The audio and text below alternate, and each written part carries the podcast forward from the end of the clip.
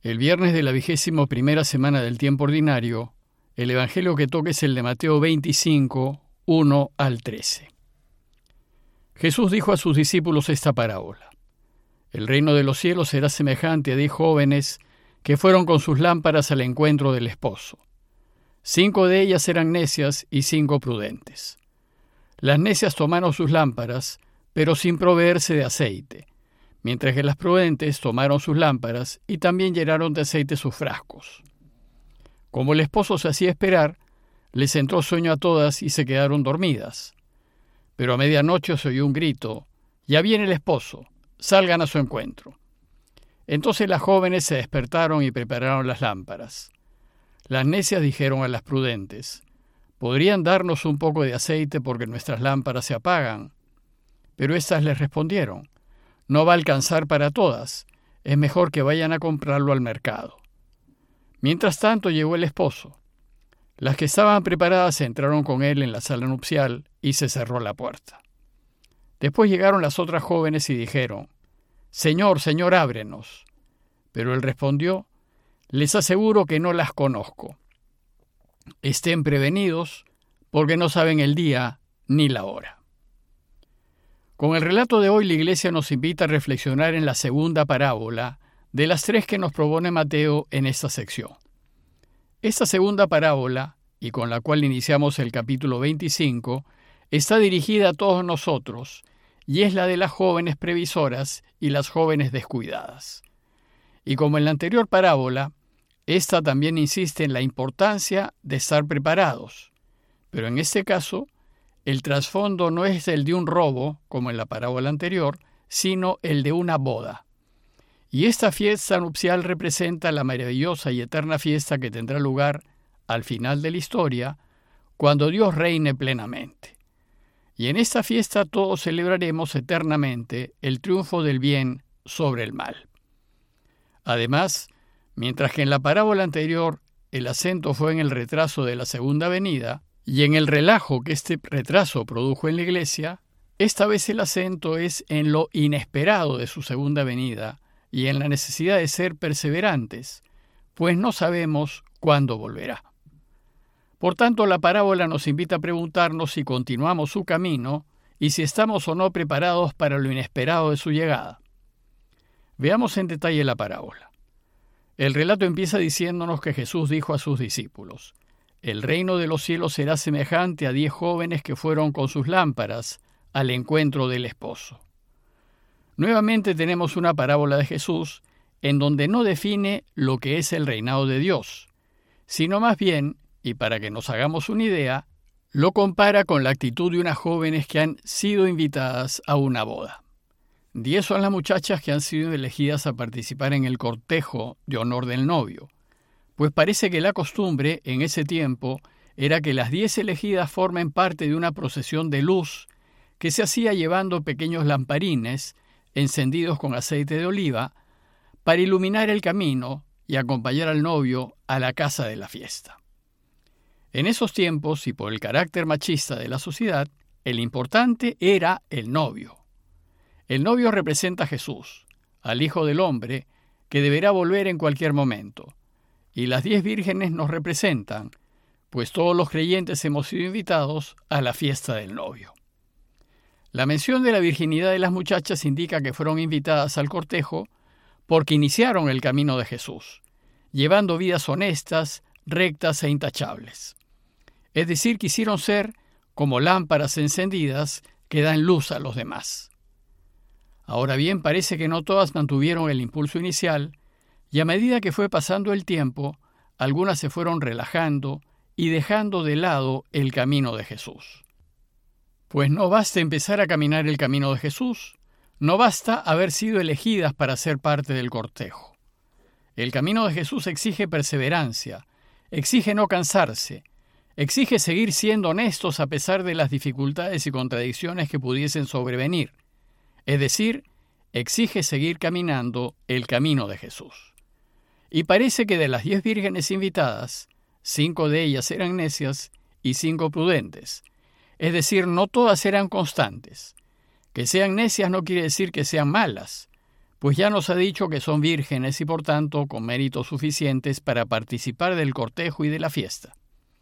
Ser necias indica más bien que son inconstantes y que a la menor dificultad se rinden.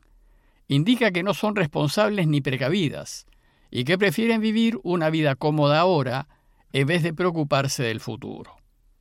Dice la parábola que las necias tomaron sus lámparas, pero sin proveerse de aceite, mientras que las prudentes tomaron sus lámparas, pero también llenaron de aceite sus frascos.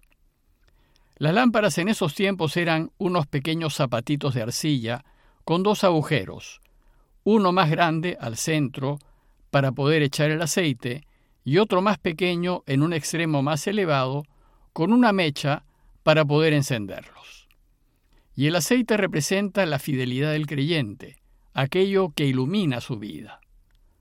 Las diez vírgenes llenaron con aceite los zapatitos de arcilla, pero cinco de ellas llevaron frascos adicionales con aceite por si acaso.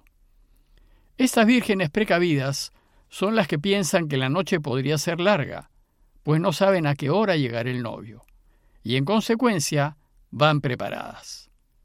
Dice la parábola que, como el esposo se hacía esperar, les entró sueño a todas y se quedaron dormidas. El problema fue que el novio se demoraba en llegar, y este atraso representa la demora de la segunda venida de Jesús. Ya llevamos muchos siglos esperando que venga, y aún no viene.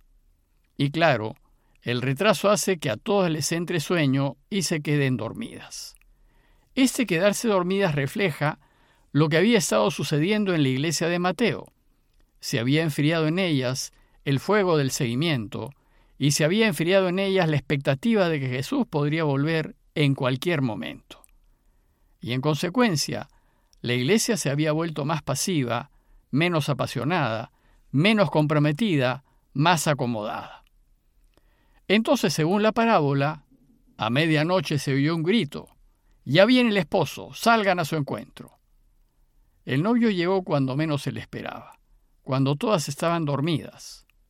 Medianoche es realmente tarde, especialmente para la vida campesina, y refleja la tardanza que estamos experimentando. Pero si bien su llegada tan tarde es inesperada, sorpresiva, enseguida viene el grito de alegría. Por fin llegó, salgan a su encuentro. Dice el relato que al escuchar el grito, las jóvenes se despertaron y prepararon sus lámparas. A ese punto, ya despiertas, las diez vírgenes tenían que alistar sus lámparas e iniciar la procesión nupcial para acompañar al novio a la casa de la fiesta. Pues mientras estaban durmiendo, el aceite de sus lámparas se había ido consumiendo.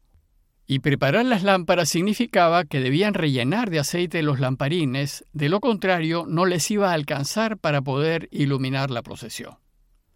Entonces las necias, al darse cuenta de que no les iba a alcanzar el aceite para acompañar al novio, pidieron a las que llevaron aceite extra que les diesen un poco. Y entonces dijeron a las prudentes, podrían darnos un poco de aceite porque nuestras lámparas se apagan.